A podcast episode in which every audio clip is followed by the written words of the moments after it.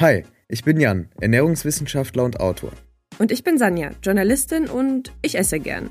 Du hörst Heißer Brei, der Podcast, der deine Ernährungsfragen beantwortet. Kurz und knapp, wissenschaftlich fundiert und für alle verständlich. Schick uns deine Fragen an heißerpodcast.gmail.com. Viel Spaß! Gestern hat ja die Fastenzeit begonnen und wir haben schon öfter Fragen bekommen zum Proteinfasten. Ich musste das erstmal googeln, ehrlich gesagt. Und wenn man das googelt, kommt da auch oft MPF raus. Da dachte ich so, was ist das? Und das heißt More Protein Fasten. Also das ganze Konzept kommt eigentlich von einer Firma, also von More Nutrition. Ich glaube, die meisten kennen das von Insta. Man kriegt sehr viel Werbung davon. Mhm. Ähm, und das kommt eben auch von diesem Co-Gründer Christian Wolf. Der ist aber mittlerweile nicht mehr im Unternehmen. Da gab es auch ein Riesendrama, haben bestimmt auch viele Leute mitbekommen. Und ähm, das, was ich herausgefunden habe, das war nicht so viel. Also es ist irgendwie eine Art Intervallfasten und verspricht schnelleres Abnehmen. Das war jetzt meine Zusammenfassung so. Aber wie genau soll dieses Proteinfasten funktionieren? Was ist das? Genau, also Christian Wolf ähm, hat das dann, glaube ich, umbenannt oder so. Ich habe bei ihm auch gesehen, dass er, dass er jetzt selber von Wolfsproteinfasten spricht. Ah. Äh, ganz interessante Sache.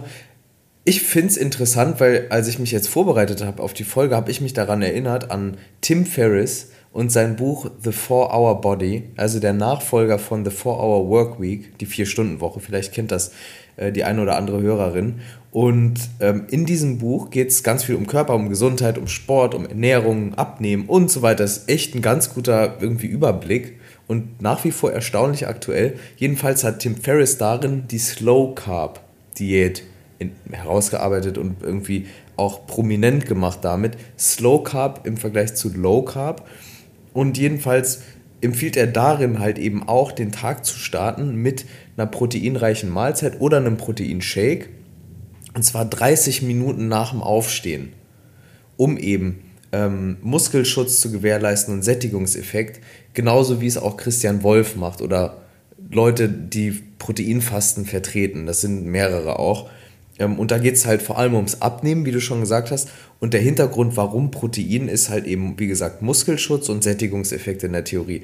Gucken wir uns das genauer an. Protein hat halt eben den höchsten Thermic Effect of Food, hatten wir ja schon auch öfter mal besprochen. Das ist einfach, Protein hat so, sozusagen ähm, die geringste ähm, Nettokalorienmenge, die dann im Körper ankommt. Aufgrund von, von Wärmeentwicklung. In, Im Vergleich zu Fett und Kohlenhydraten. Genau, im Vergleich zu Fett und Kohlenhydraten und hat den besten Sättigungseffekt der Makronährstoffe, auch im Vergleich zu Fett und Kohlenhydraten. Und darüber hinaus wird dann eben Protein auch noch am wenigsten effektiv als Körperfett eingespeichert, nämlich fast, also wirklich sehr, sehr ineffektiv. Der Körper mag das überhaupt nicht, Protein als Körperfett einzuspeichern und einen Kalorienüberschuss aus Protein als Körperfett einzuspeichern. Deshalb hat eben, bei, so hat eben auch Tim Ferriss damals vor bestimmt jetzt, glaube ich, 10, 15 Jahren in diesem Buch eben diese Slow Carb Diät irgendwie so entwickelt. Und dieses Proteinfasten basiert eben auf so einem Prinzip, man isst morgens und über den Tag verteilt relativ viel Protein und zu Beginn des Tages eher Protein betont und isst trotzdem auch noch normale Lebensmittel. Also mhm. ähm, und, und das ist halt eben ein direkter Kontrast zu so Empfehlungen von der DGE und Co., die relativ wenig Protein empfehlen. Mhm. Und dann ist der Name vielleicht auch ein bisschen irreführend, weil es ja nicht unbedingt Fasten ist. Genau. Ähm, gut, dann haben wir das schon mal geklärt, also es, weil ich war ein bisschen verwundert darüber. Ja, es, es geht also nicht darum, dass man nur noch Protein zu sich nimmt, sondern es geht darum, die ersten Stunden des Tages zu fasten, in Anführungszeichen, und nur oder proteinbetont zu essen. Das mhm. ist so ein bisschen der Twist dabei. Okay, jetzt muss ich aber ehrlich sagen, wenn man sowas dann auf einer Unternehmensseite liest, ich bin dann immer eher skeptisch, weil ein Unternehmen will meistens Produkte verkaufen. Deswegen frage ich mich, wie gesund ist das wirklich? Also hilft das auch beim Abnehmen, was da versprochen wird?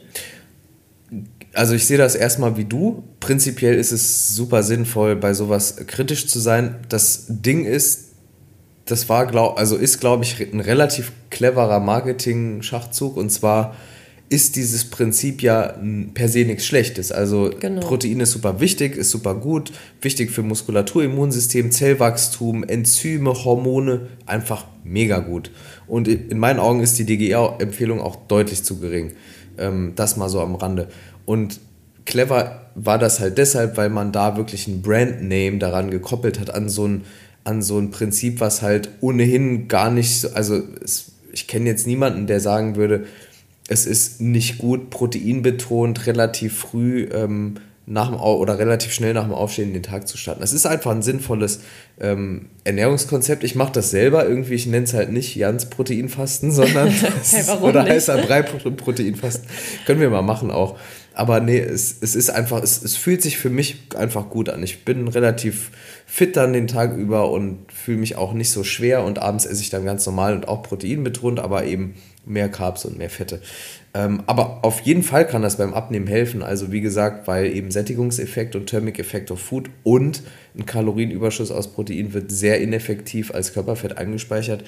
Das alles ähm, kann dazu führen. Und ich selbst hatte damals, als ich ähm, The Four Hour Body gelesen habe, habe ich die Slow Carb Diet gemacht und hatte krasse ähm, Body Recomposition Effekte. Das heißt, der, mein Körper hat sich dahingehend verändert, dass ich Muskelmasse dazu gewonnen habe und Fettmasse verloren habe.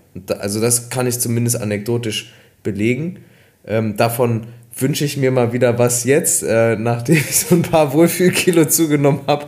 Vielleicht mache ich das mal wieder mehr und ähm, gucke mir das dann nochmal genauer an. Aber kann auf jeden Fall helfen, ja. Dazu muss man aber auch sagen, du hast bestimmt Sport gemacht. Ne? Ich will nicht, dass der ja, Eindruck ja, entsteht, äh, nur weil man irgendwie mehr Protein isst, nimmt man ab oder hat jetzt eine bessere Komposition der Körperfettanteile. Genau, aber gerade weil du es auch ansprichst, beim Abnehmen, also wenn man sich eh dafür entscheidet, abzunehmen, ist eine proteinbetonte Ernährung super sinnvoll, eben auch weil ähm, dieser Muskelschutzeffekt von Protein, von genügend Aminosäuren im Blut, die halt permanent verfügbar sind, dafür sorgt, dass ähm, Muskulatur nicht zwingend abgebaut wird, um ähm, Zucker bereitzustellen, genau, dass man mhm. so an die Reserven geht, dass man Muskulatur abbaut, sondern dass man die Aminosäuren nutzt, die im Blutkreislauf sind durch die Ernährung. Mhm. Das ist halt eben wirklich super, super wichtig und auch super sinnvoll.